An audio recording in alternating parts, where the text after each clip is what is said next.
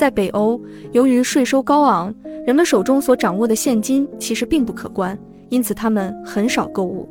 也许恰恰是因为有着并不富裕的眼前生活，人们才找到了其他的幸福。这是我在前往北欧采访之前的揣测。的确，丹麦的消费税高达百分之二十五，雄踞全球第二位，人均国民负税率为百分之六十九点九，在发达国家中排名第一。芬兰是百分之五十九点三，瑞典是百分之五十九，而日本则是百分之四十点六。可以说，彼此的社会结构完全不同。没想到在采访之后，我才发现事情完全不是我所想象的那样。其实大家都有自己喜欢的东西，也会积极消费自己真正需要的商品。所有的受访者都表示，对于自己想要的东西会毫不犹豫地购买，但是这种想要的东西还是会买的想法，我觉得和日本人有很大的不同。此外，有资料显示，就算年收入和资产量有限，但也能够自行决定。控制管理自己的收入与支出，能够做到对于想要的东西买得起，有想做的事也做得了的人，幸福指数会比较高。收入与资产的多寡与实际能买到多少自己喜欢的东西并没有直接关系，只要能够自行控制收入与支出的自由就好。重要的是你是否认为自己想买的东西都买得起，想做的事也都做得了。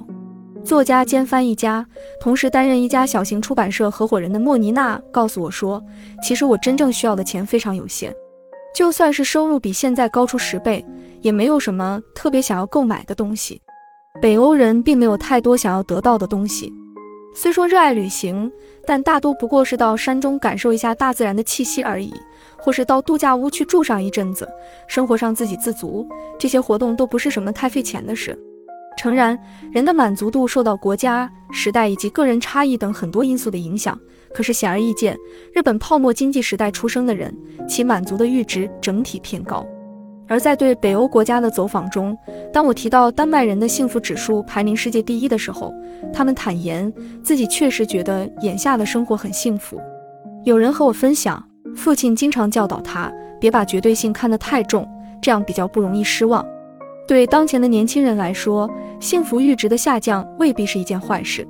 对那些依然对过去的幸福观深信不疑的日本人来说，这会让他们很容易联想到节约、忍受之类辛苦的事。但对于这些信奉全新幸福观的年轻人而言，是因为他们觉得这样就够了，所以打心眼里觉得满足，并非处于无奈才做此选择。所有的一切都是基于他们的主动选择而来，并因为自己的主动选择而感到幸福。最近有一本书很畅销，书名为《绝望国度里的幸福青年》，其中谈到现在的年轻人对生活的满足度和幸福指数创近四十年来的新高。根据日本政府发布的国民生活舆论调查显示，二零一零年百分之七十点五的日本年轻人对目前的生活感到满意。而过去通常来说，随着年龄的增长，人们的满足感会越强。可现在却截然相反，三十多岁的人满足度为百分之六十五点二，四十多岁的人为百分之五十八点三。该书也提到，目前年轻人消费动力疲软的现象。确实，和老一辈日本人相比，现在的年轻人不那么热衷于买车，也不太喜欢饮酒，对出国旅行这种事也提不起兴趣。他们只把开销集中在添置衣物、家具和支付基本的通信费用上，而这些都是生活的必要开支。叫嚣这属于贫富间的两极分化，并且认为现在的年轻人非常悲惨的，也就只有那些上了年纪的日本人了。其实，随着时代的变迁，人们的价值观自然会发生变化，幸福的形态也会有所不同。